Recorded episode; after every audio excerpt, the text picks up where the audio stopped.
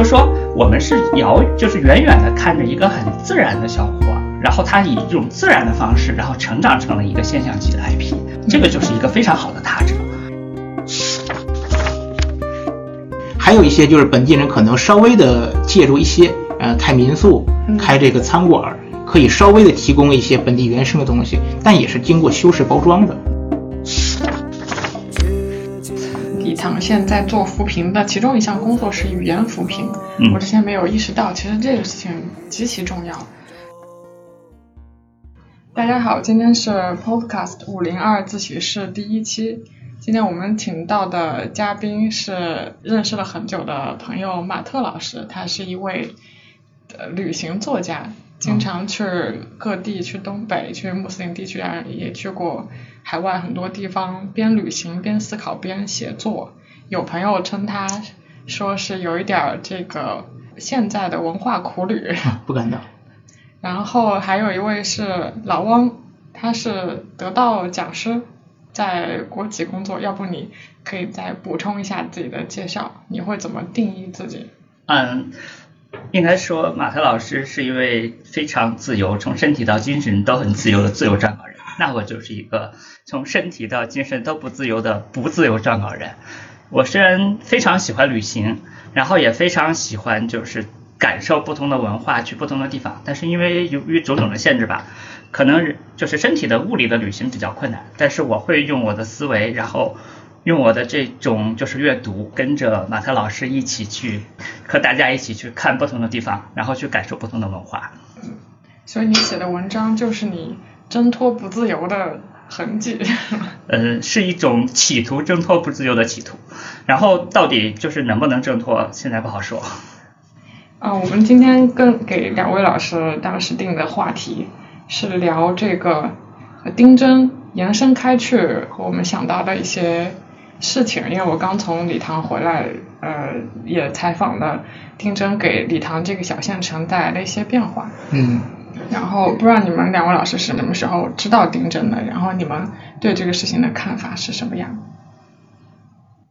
嗯，我其实是因为我特别喜欢关注抖音，我每天花很多时间在抖音上。对，所以我是在这个抖音上看到这个丁真的。一开始的时候，跟这个旅游还没有太大的关联，只是说他作为一个好看的一个网红出现。后面呢，开始有一些不断的推荐，跟他的这个家乡礼堂发生了关联，开始朝这个旅游代言的这个方向去发展。嗯，其实对于这样的一个网红来说，之前在抖音上有非常多。特别是今年这个各个地方政府都在推这个当地的旅游发展嘛，然后呢，包括像去年就也在推网红城市，今年就是做了很多这个地方，包括民族地区的这个网红，带动家乡的这个特产呐、旅游啊等等，所以本身上讲不是一个特别新鲜的一个事情。嗯嗯，但这个事情的转折点可能是他本来只是个网红，但是突然他成为了一个被国企签约的员工，然后大家就赋予他很多别的期望，比如说他能给礼堂带来什么。我去采访的时候，当地很明确的一个说法就是希望引导媒体去说这个扶贫。嗯，然后我我是觉得，就是刚才马特老师的观察非常深刻，就是丁真这个现象，它是网红城市或者说以这种网红为载体的这种地方推介和。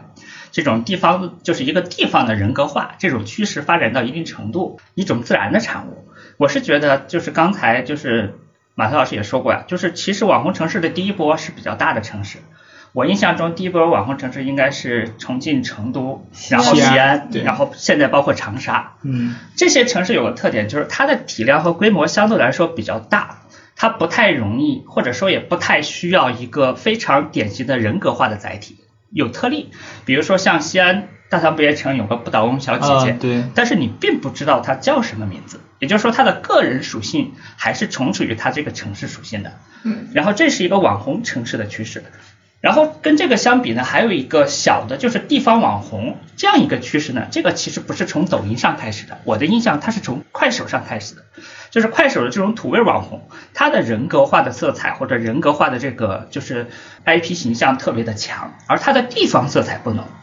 然后这两股源流呢，在今年这个疫情大家都出不去，这是一个第一个时代背景。然后第二个时代背景呢是今年正好是扶贫攻坚的最后一年，就是很多地方要满足这个最后的，就是他们要在这方面做文章，他有这方面的企图心。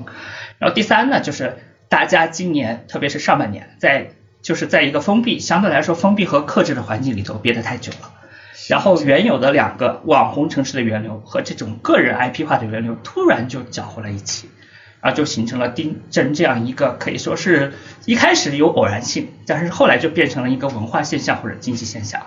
对这个事情，我当时写文章的时候在挖掘它背后偶然背后的必然性嘛。对。然后基本上就像老王说的，这两股这个趋势，一方面，首先丁真为什么会出现在抖音上，是有一个叫胡波的摄影师。他因为疫情，他的本职工作变得很闲，然后他也觉得疫情让整个世界都很郁闷，所以觉得大家需要微笑。他朋友有好多越野爱好者跟他说，格聂之眼这条线再不去要被开发了，可以去那边转转。因为他往那边开，就碰到丁真舅舅，后来又偶然碰到了丁真，拍下来发到了抖音上，然后瞬间就火了。再就是当地政府就是有过这个意识，当时丁真舅舅火的时候，他们就想要不要签下这个人。但是没有呃足够的这个推动力吧，可能也在忙别的事儿。最后丁真发展到现象级的一个网红之后，当地政府就就还是蛮快的做了这个决定，应该是一天之内就决定了。嗯，其实我我也是刚了解，就是你刚才说这个信息啊，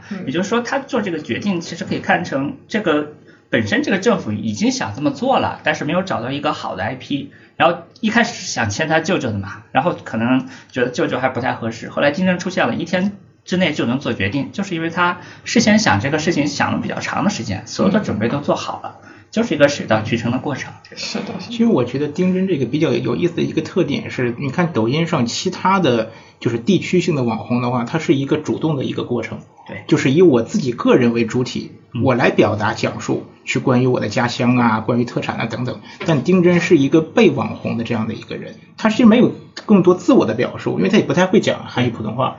他其实是更多的是他者的一种想象，包括地方的一种赋予他的身上的一些东西，他更接近于某种虚拟偶像，嗯嗯，实际上并不是一个以他自身人格为出发点，我去给大家讲，他是一个被观看的这样一个对象。呃，当然，我觉得就是可能从地方角度讲的话，这样一个人更合适。对，因为如果你是一个主动的人格的话，你会犯错。对，你可能会受到其他的诱惑，你可能会有其他不恰当的言行。但如果你是一个本身没有更多主动表达的这样一个人的话，那我们可以赋予你很多经过筛选的、经过设计的东西。这可能对于地方政府来说更安全、更保险。对，但是丁真身上也有一些实的东西，比如说他的肤色、他的对呃长相、基因带来的长相，或者他的穿着。这些也是本身和那个地方有强关联的。对，嗯，我特别理解，就是马特老师说的这个他者，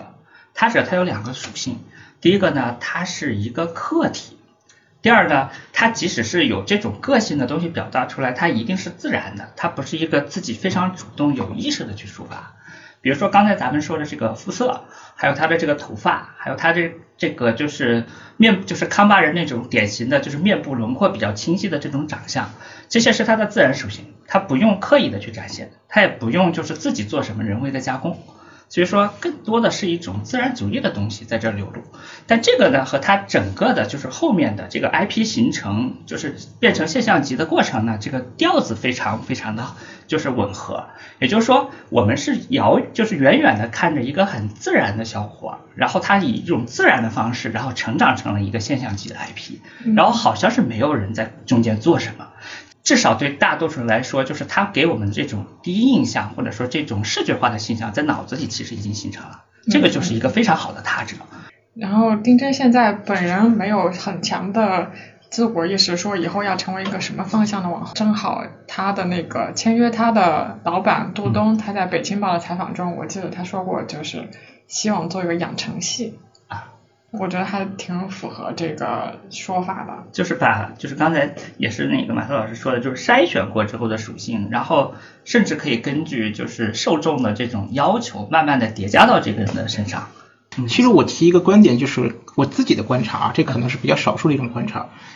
呃，即使在牧区的像他这种年龄的年轻人，实际上是非常现代化的。并不是完全的我们所理解的那种就与世隔绝的仿木，可能是这种上了年纪的一些人，他们可能真的是那种他也不怎么出门的那种生活。嗯呃，但是呃，少数民族地区，他的年轻人可能他生活地区是一个比较呃传统一些的，但他的思维其实很现代化的，他接触的这种现代信息一点不比我们少。对，因为他的思维肯定和他接触的信息有关系嘛。然后据我的了解，藏区的那些年轻人也都会刷抖音，嗯然后也会都会上网看现在的一些连续剧，所以信息接触上还是和大家可能还是没有大家想的差异那么大。因为我之前去那个凉山彝族地区，他们那边这个很就是县城或者镇子里面年轻人特别喜欢就是在快手上发这个跳舞，他们跳那个鬼步舞。嗯，那为什么跳得好呢？跟他们这个传统民族的那个竹竿舞是有关联，因为都是腿部动作嘛。对，所以你就看他们上身穿着这个他们传统那个擦尔瓦那个斗篷，但是下身穿的是一个很潮流的那种潮牌鞋，对。因为他主要就是拍他这个脚嘛，嗯。就是拍这个跳舞这个内容，所以你感觉他好像是在一个镇子里面，他打扮呐、长相都是很传统那种彝族人的样子，但实际上他是跟最潮流这部分内容是直接对接的。嗯嗯。另外就是我我也顺着这个马克老师的这个观点说，就是还有就是他的这种所谓的传统生活方式，其实如果我们把它放到大的历史背景上来看，可能没有我们在外面看的，就是真的有那么悠久的传统或者历史。你要想想，那个地方以前经济是很贫困的，就是整个理塘县全县可能只有几十亩还是几百亩的耕地，然后大多数地方要靠牧马，而以前呢，在一九四九年之前，就是所有的马其实都是在那个奴隶主或者头人家里的，嗯一般的老百姓或者牧民是也就那么一两匹马，也就是说他们这种可以现在这种你看上去非常开心，赶着一大匹马的生活方式，其实它的历史非常的短。他现在可以牧马，可以喝酒，可以做很多他自己就是我们看着也开心，他也觉得开心的事情。但是这种开心，在他们整个民族作为主体的老百姓能够拥有这种开心的历史，其实是非常短暂的。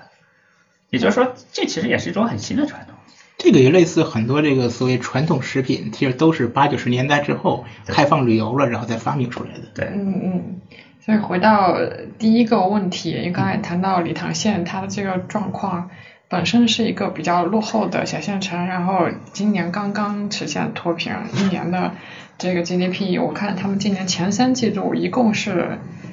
十二点八八亿元的生产总值，像百强县可能一年 GDP 就千亿级别，嗯，是。然后像这样的一个小的县城，你们觉得丁真能够带动，就是像当地所期望的那样，给当当地带来脱贫也好，就是大量的游客也好，这样的东西吗？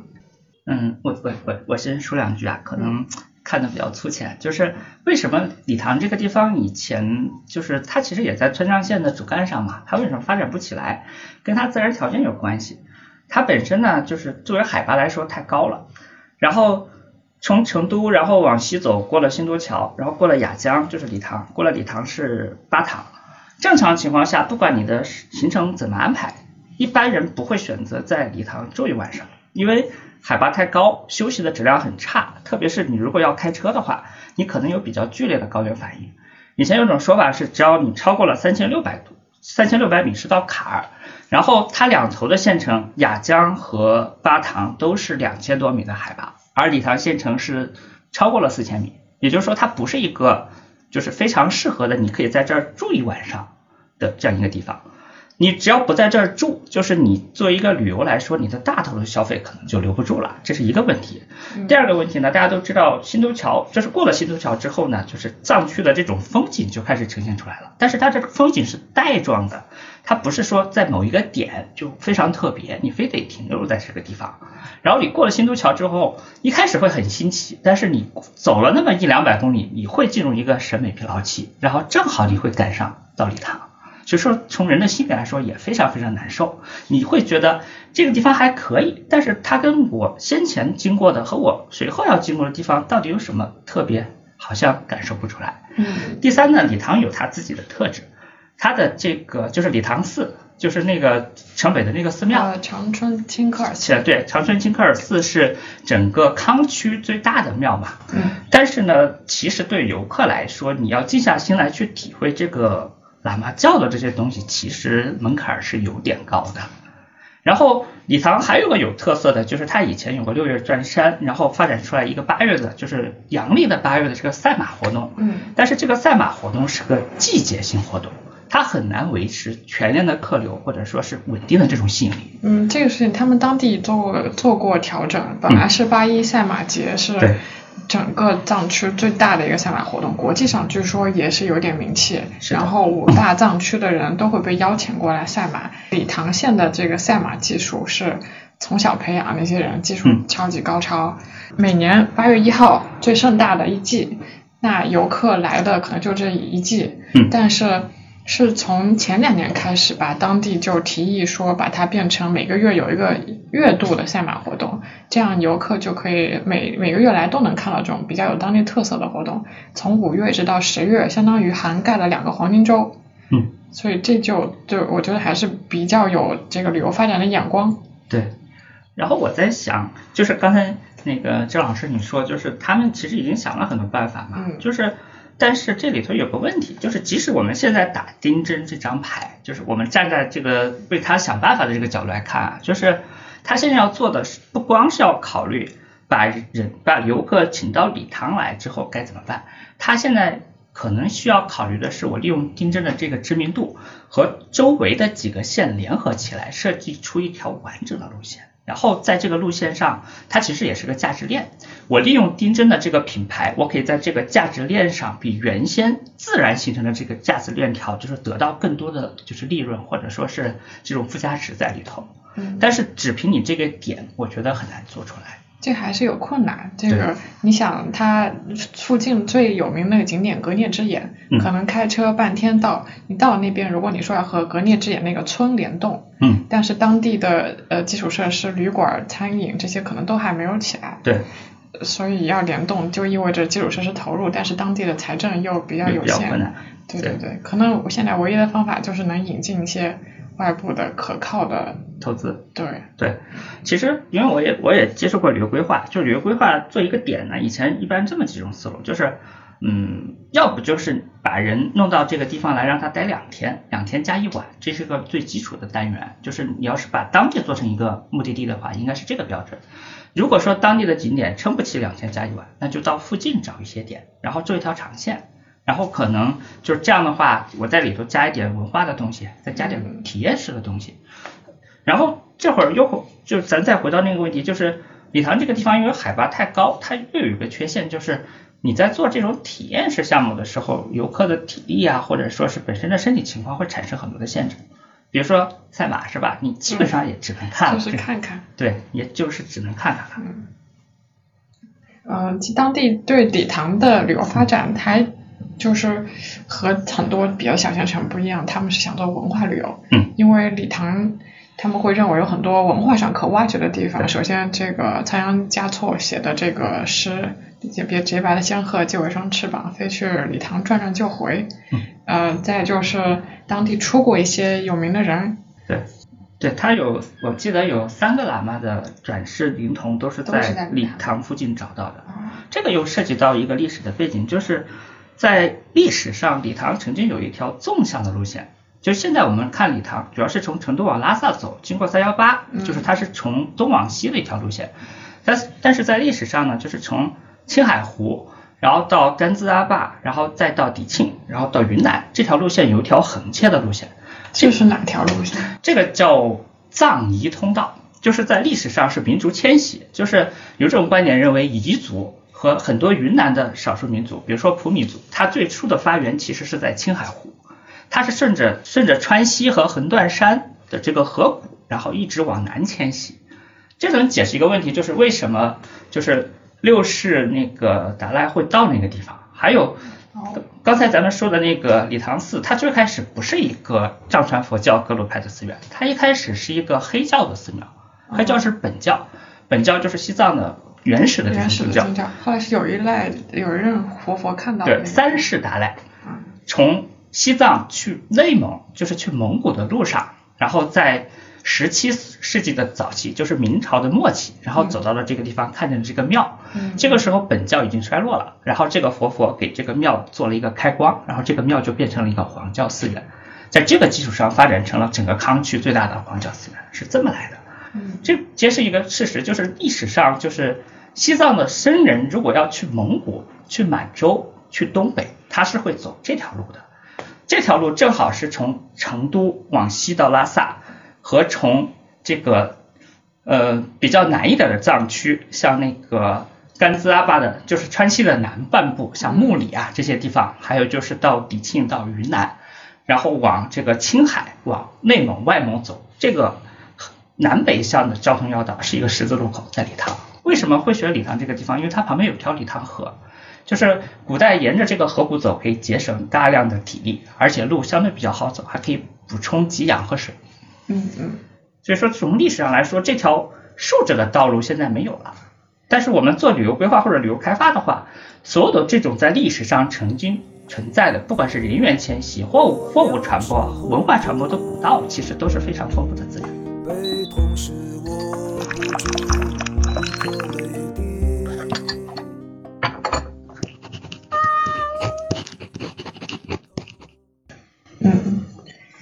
呃，因为马特老师去过好多城市，我看他写的这本《盲目流动》里面，经常提到说这个城市这本是铁锈与孤岛。不好意思，就是他会发现这个城市大同小异，尤其是中国的不管大小县城，它有的这些现代化的商店也好，夜市也好，看上去都是差不多的。所以一个县城要让它有特色化，或这么说吧，就比如说你们去到一个陌生的城市，你们会从哪一些地方去体验它比较本土的东西，或者看它的文化底蕴是什么样？嗯，我觉得是这样的，就说这个我们今天所看到的现代城市，其实都是规划出来的，就是不论是你的这个早期的一个行政规划，还是基于这个商业、军事为目的的一个建立，但是在这个规划之后，城市本身会有一个自然生长的一个空间。比如说我们看到很多的这个像国外的一些巴扎呀、市场啊，它会自然的围绕这个清真寺，围绕这个一个中心建筑开始逐渐的蔓延起来。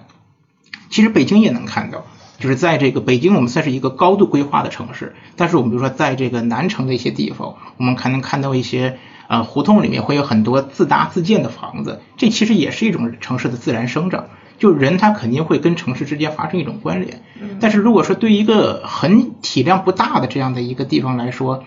呃，快速的激进的这样的一个现代规划可能会破坏它一个自然生长的空间，因为在这些产业当中，旅游是一个最激进的。外部介入的方式，它跟工业不一样。工业的话，你还要跟当地原本的一个资源，你还要跟当地的土地跟这种就是发生关联，而且工业是一个它有一个周期的一个问题。但旅游就意味着马上就会有大量的人进入到这个地区，要给外面来的人看，而且这些人的目的性非常的强，他是一定要看到东西的，不然他不会为这个东西买单。嗯，就意味着当地人必须要拿出，而且是马上拿出能够给外边人看的东西。嗯，那这个就会被，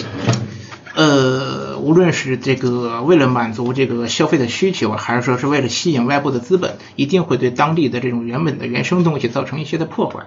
外部的资本介入之后，当地人是不是一定能够获利？是以哪种方式获利？你是这个当房东获利，还是说是可以让当地人去参与到这个建设或者是这个营业当中？还是说当地人主动的用他们自己的方式来获利？这是几种不同的方式。嗯，比如说像这个很多古城，很多古城外部介入的方式就是本地人当房东，我租你的房子，我开一个店，那这些店其实跟本地人没什么关系。完全就是大同小异的。我去批发商品，打扮成这个民族特色，然后再卖给游客，它跟本地其实不发生关联。还有一些就是本地人可能稍微的借助一些，呃，开民宿、开这个餐馆，可以稍微的提供一些本地原生的东西，但也是经过修饰包装的。嗯，比如说这个什么南锣鼓巷特色美国大热狗，就这种。是炸鱿鱼。最好的方式是当地人能够自主的提供基于本地的消费，嗯而这些消费就是原本本地人就是在消费的。比如说我去一些这个小城市，可能他们原本这地方就有咖啡馆，就有茶馆，嗯，他们本地人也消费这个东西。那游客来了之后，跟本地的消费直接对接，这是真正的这种地方特色，而且是最自然的。不过这个还是会有文化差异啊，还是以礼堂为例，当地人在礼堂经营的一些产业，他们会开这种茶馆，就是藏式的这种桌椅啊什么的，然后大家在那儿喝茶聊天、嗑瓜子儿、打牌。但是很多很多游客还是会希望有这么一点小资的东西，所以呃，比如说当时他们招商引资的时候，进去礼堂那个仁康古街办的礼堂第一家咖啡馆，就是有一点小资，但是它很好的就是保留了藏式建筑的一些特点，包括请当地的画匠去画那些墙上的画什么的，就是我觉得。嗯，突然的进入，说是一种破坏也好，但是可能带来一些新的东西，就是也会融合，也会重新。我觉得时间是一个很关键的点，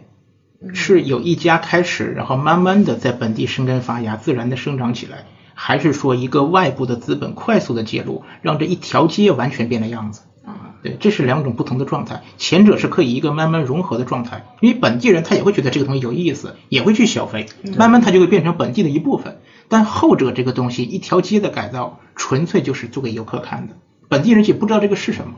啊对，这是两种不同的状态。就是最好的这个区域是有一个自然生长的过程的。补充一下，就是说，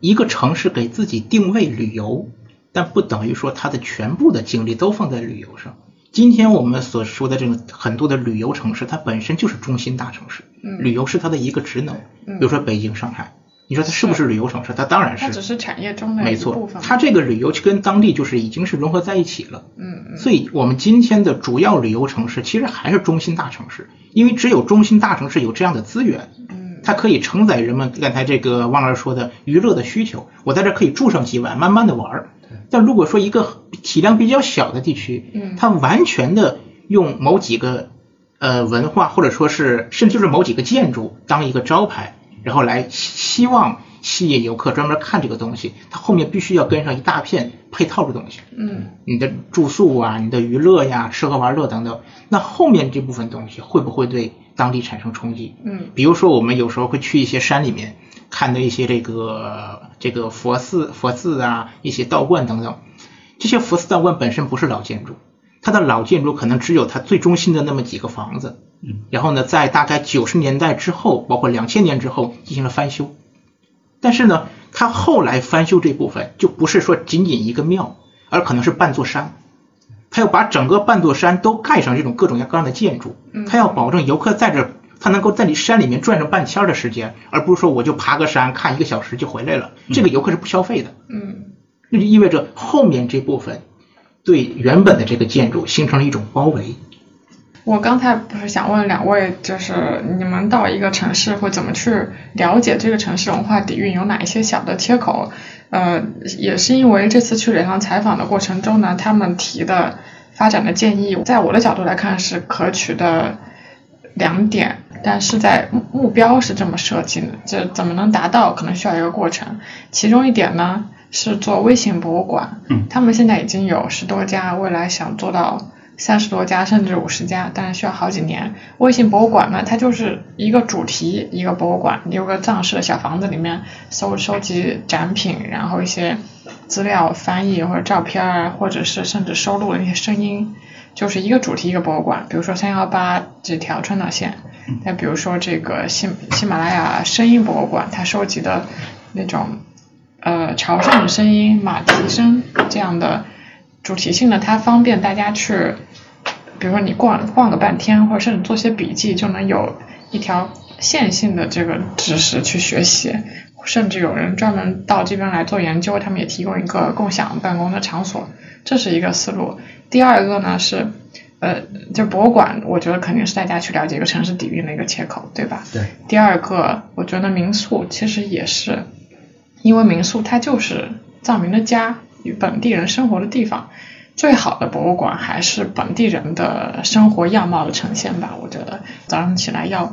要要吃什么，要怎么煮茶，怎么捏那个糌粑，怎么给航油挤奶，这些可能都是一个人能够深入体验当地生活的一个最好的切口。对，嗯，不知道你们去一个地方旅游，想去体验这种原汁原味的东西，会会选择什么样的切口呢？我觉得最好的切口就是远离游客，真的那。你会专门找游客少一点儿？你应该去之前也会看一些资料什么的。是这样的，我首先就是我不排斥游客多的地方，因为肯定是这个最核心的几个文化景点，它一定是被开发的很成熟的对。比如说你就你画那个圣索菲亚教堂，它虽然就是完全是一个游客地方，当然你去哈尔滨你肯定会去那儿，但是如果你真正想了解一个地方的这个最本地的东西，那肯定是要跳出到游客区域之外，去深入到他自己这个很自然生长的那部分，而不是被快速开发的那部分。嗯，对，比如说我去一些这个啊、伊斯兰国家，可能我会去当地的老城区，去它的这个巴扎呀、清真寺呀那些老街道什么的，可能这部分就是一般游客就不怎么去。嗯对，而且它也确实没什么景点儿，没有什么景点儿，但是我就喜欢逛在里面。嗯，对，它就是一个你去了解当地的一个方式。对对对，就是您说那个去，我印象特别深，看您的书，就是您说去塔什干的时候那个感受，嗯对吧？因为塔什干作为旅游景点来说，它比撒马尔罕这些要弱一些，对旅游属性或者甚至文化属性要弱一些，嗯但它的生活属性更强。对，对。然后我我想说，就是刚才我我也非常想避开游客啊，不反感游客的。从技术上来说，可能有这么几招啊，就是第一呢，从时间上避开。你如果空间上实在避不开，举个简单的例子，就是江南小镇有两种基本类型，一种是乌镇这种，乌镇是把居民全部都迁走，或者把居民变成雇员，就是相当于完全是展示给你看的。还有一种是西塘这种类型，西塘类型相对来说要自然一点，但是你在白天的主要的时段进去，你看到的还是游客，那你在时间上避开它就行。就是你以前的一种玩法，就是等到就是晚上夜里头进去，然后早上你就离开。夜里头呢，西塘这个地方会被旅游者还给当地的居民，你看到的东西是相对自然，然后相对有意思的，然后节奏呢也更符合那个地方本来的这个生活节奏和本来的生活的样子。然后时间上如果避不开，那我们就从空间上。刚才马特老师说，就是就是说，如果说有些地方只有一个建筑，这种情况下最好不要把它就是以这种包围式的方法开，就是开发出来。这刚才他在说的时候，我就在想，非常符合就是他这段描述这段定义的有一个地方，就是五台五台山的那个南禅寺和佛光寺，就是这种感觉。它在五台山这个就是大 IP 大景点的里头，但是它远离台怀镇，远离游客们经常要去的，可能一天只有十几个、二十几个人去它那个地方，就是而且很多是专业的建筑爱好者，这种感觉就非常好。就是我们找大 IP 里面相对比较就是安静冷僻的地方。然后第三呢，如果再想避开游客，最极致的就是我干脆就不找旅游城市，你找一个你甚至都没有听说过的，什么属性都没有的城市。我以前特有一段时间喜欢这么玩，我在地图上顺着铁路线，我随便摸，我摸到哪儿，只要能买着火车票我就去。它可能是个县城，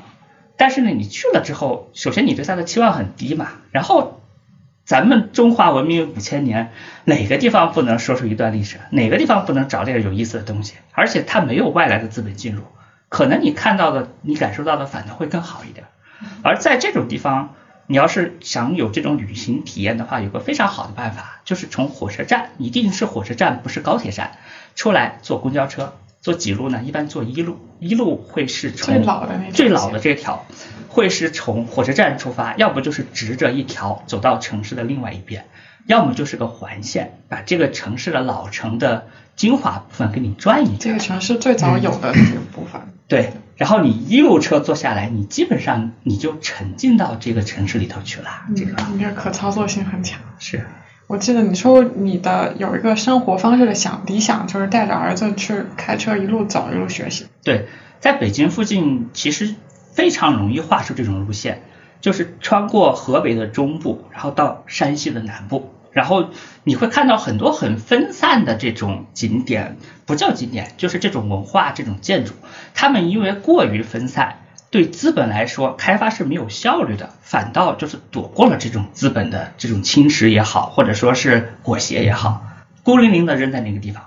然后它可能是个元代的戏台，它可能是个宋代的庙，然后你会发现它在附近的村子的村民眼中，它还是戏台，然后大家还会在上面演戏，这种感觉就非常的好。嗯，刚才就是郑老师你说这个微型博物馆，这个让我就是让我想起什么呢？想起这种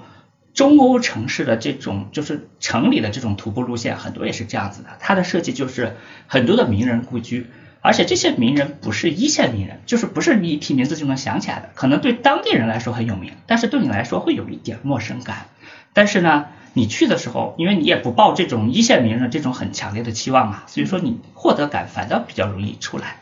然后你在城里走一天，可能有十个、七个这么的小点把它穿起来，你会觉得你特别充实，好像是你进行了一次时光之旅一样。刚才咱们在讨论这个，为什么许多城市都会千篇一律，卖的东西也千篇一律，就是因为要降低成本。嗯，这个是资本的属性，也是人性。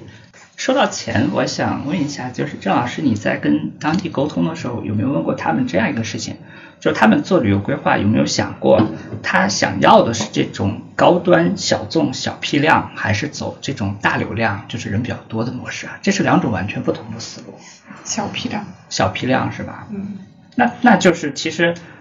小批量有这么几个特征：第一，它肯定客单价比较高，然后它的这个相对来说就是能够承担起这个代价的人，就是本身是有筛选的嘛。第二呢，它肯定是就是有很多体验式的内容在这个里头，嗯嗯，就是除了咱们刚才所说的这种，比如说博物馆啊，包括民宿，不管博物馆还是民宿，其实它参与感还是比较弱，它还是一种近距离去观看的感觉。嗯我们能不能提供一些就是有参与感的项目？比如说我不能骑马，对不对？我做一做这个传统食品或者传统工艺品也对行啊。对对，这也在他们规划设计当中。你我我其实没有直接问他们要做大众旅游还是小批量，但但是我是觉得二零二零年之后，大众旅游本身就是一个转折点，就是很少会看见一大个旅游团儿去。什么地方旅游，尤其是你很难想象一大个团儿，一个导游几个旗子，所有人戴着小黄帽，然后进入到礼堂，对，然后看着那儿说，哎，地震地震，然后大家啪啪啪一阵拍，这 对可能更多的还是会是小众的或自驾游客这样的去到礼堂这个地方。对。哎，但是我好奇，就是当它发展之后，会不会有一些旅游公司就开发这样的团，有或者把它啊作为一个点一定有的你在对因为它飞猪上肯定会不断地搜就有下沉高端肯定会带动终端，嗯然后慢慢的一层一层再来。但是如果从高端开始做，价值链的核心会被当地就是掌握在自己手里，这个会好一点。唐它有个天然缺陷，就是因为高海拔这种。嗯，高端高端的消费不太容易做成纯度假的，因为它的身体舒适度其实不高。是不咋舒适。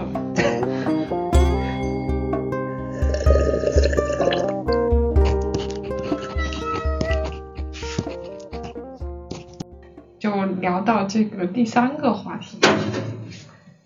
就是藏族好不容易出一个丁真这样的人物，我觉得大家都有一种好像呃叫叫当地人有个说法，什么天降紫微星，就我觉得这个事情极其的罕见突然。嗯因为即便说抖音上可能有这个地区有个卓玛，那个地区有个卓嘎这种漂亮的小仙女，但她不是达到这种量级的人物。对对对，你像平时我们进入我们的呃流行文化圈视野的新疆，反而很多，比如说他们的这个脱口秀的，还能说这个人吗？叫有那个像那个 hip hop 做说唱的，有些新疆歌对手，。因为新疆新疆其实新疆小伙儿在街舞这个圈也很厉害的。对对，街舞，然后演员现在也很流行，有几个漂亮的新疆女演员，但是在藏族就比较少进入咱们的这种大众的流行文化圈儿。这个问题，我之前去青海的时候认识了一个，他是做藏族流行服饰的，呃，就是他也做这个音乐，也做这个潮牌等等的，呃，跟他聊过一些关于这个问题，他提到了两个重要的点，第第一个点就是因为人口，藏族就是人口太少了，对对，这个与你的人口、你的知名度它是有一定关联的，它是一个有相关性的，概率问题。对，它就是出不了人人太少了。对而且这部分人就是主要只有集中在这个拉萨一个重要城市当中，而其他的包括这个牧区、小镇等等，它就是自然条件有限。对，第二点就是说，藏族当中不缺少这个文化艺术名人，韩红、容中尔甲，这都是这个藏族人，哦只是说很多一部分它是在藏族本身当中流行，而不一定能够我们说出圈儿，对也不一定出圈儿。对嗯对，再就是说这个一个族群或者一个这个社群，它的文化方向的问题。比如你刚才说到的这个新疆人，我们主要就是说维吾尔族嘛。嗯我们了解到的他们的作品很多都是汉语作品，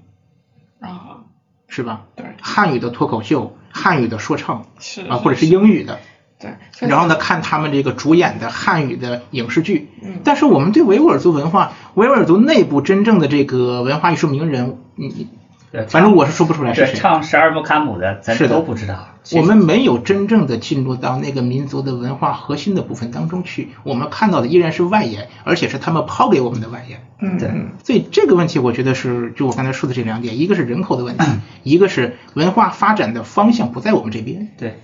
马涛老师说的很深刻啊。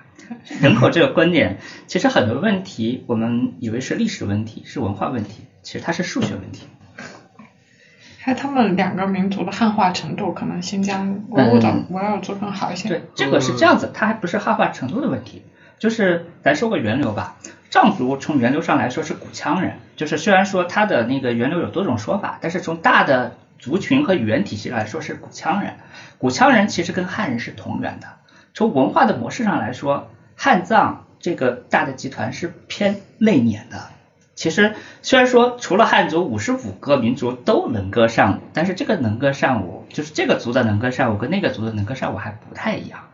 另外，从西藏这个地区的文化传统或者说它的地理环境来说，西藏跟新疆虽然都在西部边陲，但是西藏就是从有吐蕃开始，一直其实是个文化相对来说同质性比较高，然后相对比较封闭的区域。它的对周围的这种文化输出或文化交流的这种属性是比较弱的。嗯新疆不同，新疆我们在我们的脑子里，在汉人的脑子里，在特别在东部人、沿海人的脑子里是很遥远的地方，但它其实是中外交通通道上的一个非常重要的节点。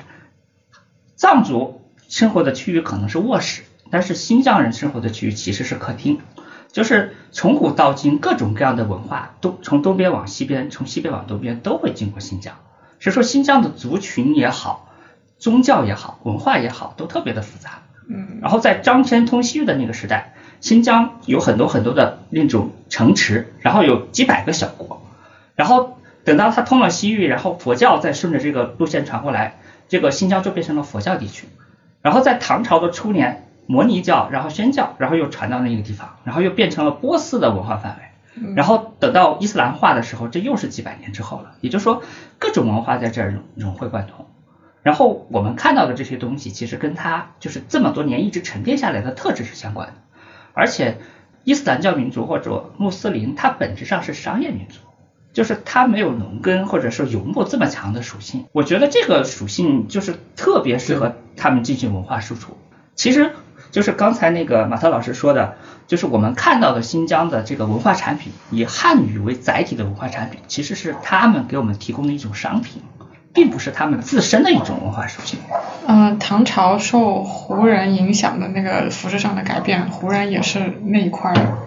新疆那一块儿。对，从地理上来说，新疆跟中亚五国跟河中地区是一个整体，虽然中间有葱岭就是相隔，但是从伊犁河谷那个地方是通的。但是西藏是一个非常非常封闭的单元。咱们从概念上来讲，从西藏到印度应该很近吧？但是《大唐西域记》玄奘就是从长安到印度，它是走过了新疆，然后翻过了帕米尔高原，然后再南下折到印度去，它不会从拉萨那个地方走的。虽然翻越喜马拉雅山口也有几条路，但是这些路线都太艰难了。你不觉得我们就是所谓的消费的那样的一个新疆的异域感，跟我们消费国外是一样的？对，嗯，对，这个话再往前走一步，咱就把这窗户纸给捅破了。其实是我们对这种欧式的文化产品的需求，嗯通过新疆人的这种载体体现出来了。不管是街舞还是饶舌，然后还是脱口秀，其实它都是西方化的东西。所以你不觉得这热长得特别像皮达姆？对但大家对呃西藏也有异域文化的想象，像康巴康巴人民的颜值，据说在国际上都有口皆碑。这个就涉及到一个 这个很多段子，呃很多谣传。这个在文化上，而且如果你单纯只是说是文化上的审美的话，那你很难说某个地区的人他就一定会更符合人们的审美。这是一种政治不正确的这个理想。而且丁真他的长相在康巴人当中也不是完全符合当地人审美。对对，你可以看当地就是比如说这种选美呀，然后当地人自己经常拍的一些帅哥的样子，他是另外一种形象。对对对，我我来接着说一下，就是从大的文化和语言的概念上来说呢，西藏是分三块，一块叫卫藏，嗯卫藏呢就是西藏的主体部分，主要就是西藏自治区这一块。嗯嗯然后卫不包括昌都，因为昌都是在康巴里头的。然后卫藏里头又可以细分，分成三块儿，一块是藏，藏其实日喀则，然后卫呢是拉萨这周围和山南，还有一块是阿里，就是更靠西的这块地方。嗯这个是西藏的主体部分。然后另外的两块，一块叫安多，嗯然后一块叫康巴。安多呢，其实主要就是那个甘肃的南部的甘南，然后青海的藏族分布区，但是不包括玉树。玉树是算在康巴里头的，啊然后还包括那个四川的那个呃甘孜的一部分，不不是阿坝的一部分，就是靠北的阿坝的靠北的一部分是属于安多的，然后剩下来的是康巴。康巴就是延续的范围，它从青海的玉树，然后到四川的这个甘孜和甘孜的一部分，阿坝的主体，然后再加上云南的迪庆，然后这这么一块叫康巴。哦然后加绒呢是就是康巴东部边缘这块地方呢，因为在山间有一些谷地，然后这儿的人的特点是皮肤比较白，但是相对那个康巴人要矮一些，嗯平均身高。康巴人的特点就是相对西藏其他部分的人，他恰恰是因为处于比较靠东，然后处于一个民族这种东西南北迁徙的要道上，他的混血比较厉害。也就是说，他的这种我们从颜值或者从身高上看的这些按现代人的标准来说比较好的属性，是由于这种通婚和交流带来的，倒不见得是基因上就是原始一定有什么。哦另外跟他生活的环境有关。这个有一个非常好的反例，就是同样是汉族人，然后山东的就是成年男子的平均身高比起两广可能要高个七到八公分。嗯这个从基因上你不会有什么太多的那个啊，其实跟你吃的东西有关，然后跟你的生活环境有关。就是有一个，就是西藏人自己有个说法，说这个卫藏呢是神域，就是是宗教是庙，然后那个安多呢是马域，是出马的地方，因为它主要的草原是分布在安多的。然后康巴呢是人域，它是出人的地方。我们过渡下一个话题吧，因为马特老师发过一个朋友圈，说这个大概意思是说汉化比较好的这一部分少数民族能够更好的享受到经济发展的红利吧，大概是这个意思吧。你可以再多阐述一下，咱们可以再多聊聊这个比较偏远的少数民族地区的汉 化嗯这个其和发展实经济的这个其实很很正常，就是无论是一个呃弱势群体，或者说是一个少数族群，当这个政府或者说是一个主要的一个集团想要去扶持它的时候，那这个群体当中最获利的肯定是其中最强势的那部分人。就因为他本身对无论是对政策、对语言、对你的交流方式、对他在他自己族群当中的地位，他们是最容易获得红利的。汉化那部分就一定是最强势的那一部分。呃，他可能是最接近权力的，或者说是在这个经济活动当中最占据主动地位的。我举一个例子，比如说在藏区的话，很多这个藏民他们这个 从事这个畜牧业，嗯但他们不接触屠宰业，屠宰业是被回族垄断的，对，因为屠宰意味着真正的生意开始了。屠宰后面就是牛羊肉贸易、皮革贸易，后面就是一步就接触到了手工业，接触到了工业，这部分是被其他民族所占有的。那再回头再往后，把皮革又完全做成一个制品销售到一线城市的，又是汉族。对，所以就是说，你会发现越接近我们所称的原生，其实越贫穷的。嗯而最能够利用到政策红利的，是因为他对我们的文化最了解。对。然后马特老师刚才举的那个例子也非常精确的揭示了，就是回族穆斯林在历史上的一个角色，就是中间商。嗯，对，包括你看这个抖音上面很多这个民族地区的代言人呐、网红啊等等，他都是最先接触到现代的流量经济的。嗯他知道这套生意是怎么做，他知道怎么跟以汉族为主体的观众进行交流，怎么推荐自己的这样的一个地区的商品。对，那但这部分人往往不是这些商品的直接生产者，对，他们甚至可能不是当地人。对。嗯所以说，这个其实揭示了，就是说李唐如果将来想做出点差别，他可能扮演那种角色是，比如说卖商品的时候，他他从利用自己的品牌优势，从周围的地方来收购，然后打上礼堂的标签，然后把它卖出去。这个其你从某个角度来说，它是在收割周围的地区，但是只有这样才能产生价值集聚啊，没办法。所以我今天刚了解到，就是礼堂现在做扶贫的其中一项工作是语言扶贫。嗯我之前没有意识到，其实这个事情极其重要。就是说，以前那些不太会普通话的藏民，他们的一个主要收入来源虫草嘛，嗯以贩卖虫草为例，他们挖出来，这个付出了实体劳动，可能一家人带着行李去山上住一个月，然后到了当地呢，会有采购商，采购商可稍微抬点价，然后再到内地去卖，就翻好几倍。对，价值链都被这个采购商拿走。对对，如果他甚甚至有我看过之前写藏地的一些呃非虚构的故事，他说藏民和采购商交流的时候，因为不会汉语，可能会被骗了。对被骗、被吃亏、被砍价，所以说这个语言扶贫，它在当地推广普通话，嗯，也能够帮助他们去更好的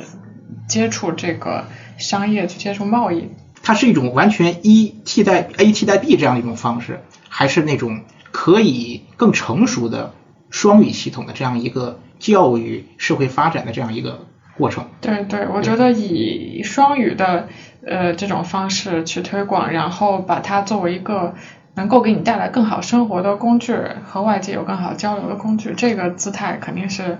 更合理。因为你得说服这些就是以前可能不会不会汉语，然后也看不懂汉字的人，至少两方面的好处。第一，你可以跟那些就是来收购你的这个产品的人去交流了，但是还有第二点，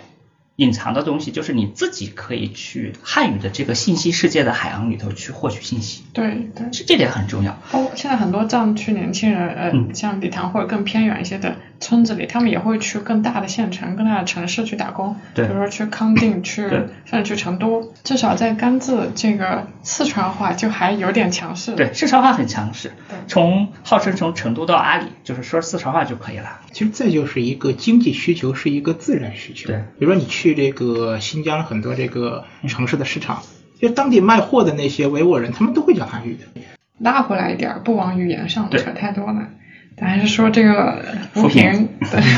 对。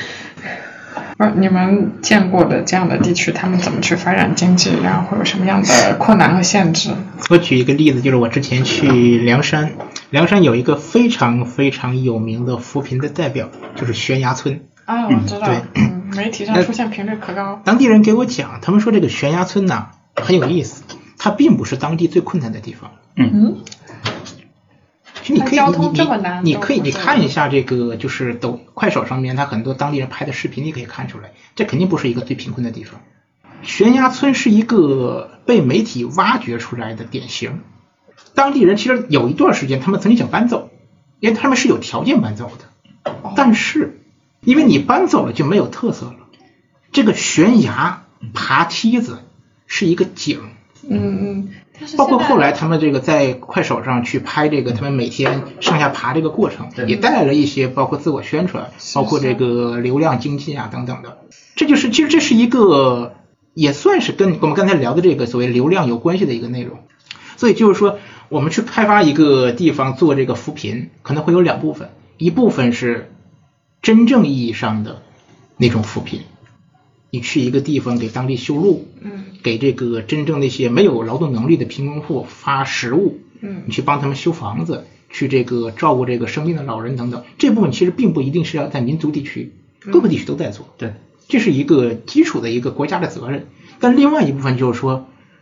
怎样能够让一个地方快速的得到大家的关注，以至于能够争取到更多的扶贫利益，那就是它必须成为一个景观。我我我，因为我也算是体制内嘛，就是这个扶贫这个事儿，我多少了解一点。确实像马特老师说的，一个是悬崖村，还有就是在云南在横山山区有那种溜索，对吧？嗯就是滑溜索上学。其实具体是哪个我就不说了，就是很多这种典型的事例背后，就是除了溜索，它其实有另外一条路的。但是出于某种目的，就是这个溜索得留在这个地方，然后给大家产出大量的流量资源。然后具体到这个事情上，我是想说，扶贫呢，就像马特老师刚才说两个部分，一个其实是咱们这个民族、咱们这个国家、咱们这个政府做了很多年一直在做的事情。嗯这里头投入了大量的资源，然后有很多年轻人把自己的青春就是以各种方式包联啊，或者是驻村啊，把自己的青春留在了真的很贫困的地方，大家做出了很多牺牲，甚至献出了生命，然后。这些对当地一定是有好处的，而且它是普惠的，是非常均教育、卫生这些就是得要国家来出手。对没错。我是觉得，反正在当今世界上，能把这个东西明确的作为自己的一个国家责任，其实是很了不起的一件事情。对，另外一方面呢，就是马特老师刚才说的这种，它其实有点现代商业意识了，咱不能说它不好，嗯，而且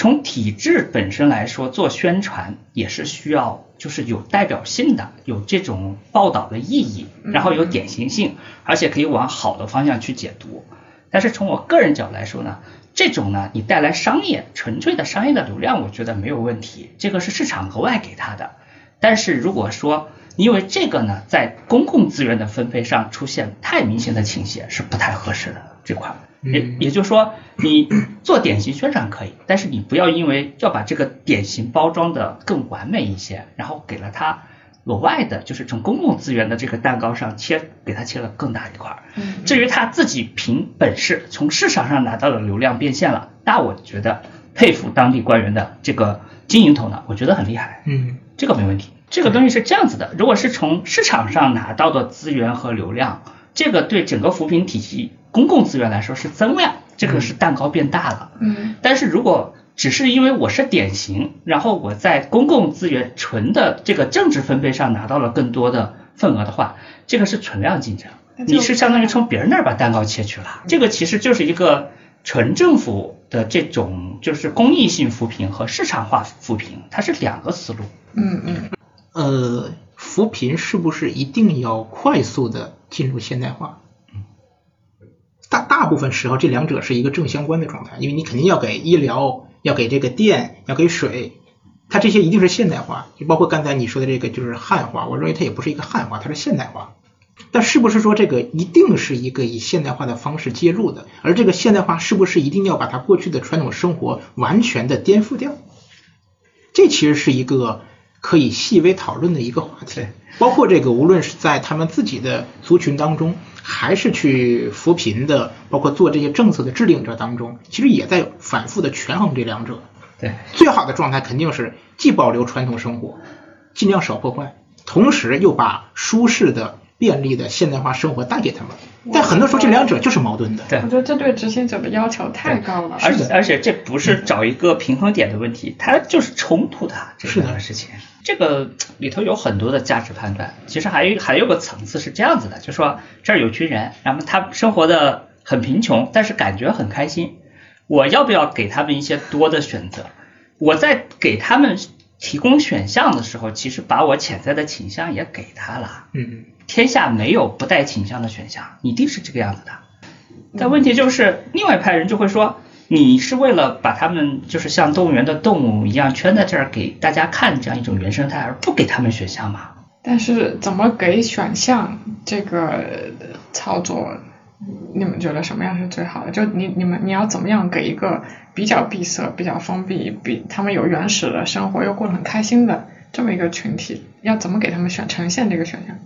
其实很简单，我觉得一部分是你是不是能够给当地人一个选择的机会，当他们愿意离开那个地方，比如来到城市里面，无论是务工还是定居，他是不是有这个可能性？嗯，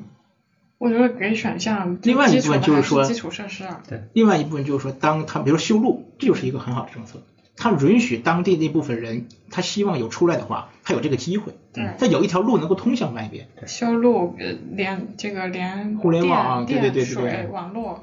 另外一部分就是说，那些不愿意过这种生活的人，他们的生活会有多大程度上的被打扰？大部分的扶贫工作其实就是在推进这些基础的东西。这里头是这。这个就是说，当我们去涉及改变他人很长以来一段时间的生活方式的时候，我们应该是一种慎重的态度，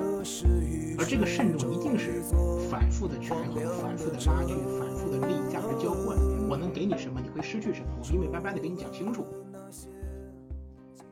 跟两位老师聊也学到了很多东西。呃，我再解释一下为什么我们的播客叫五零二自习室，因为我们在录播客的这个空间就是我家空出来的这一间卧室改的客厅，然后我们家门牌号就是五零五零二。能够在北京有这么一个比较稳定的地方呢，也希望这个空间能够产生更多的价值，能够和认识新朋友和朋友们交流。谢谢大家，我们这一期的节目就录到这。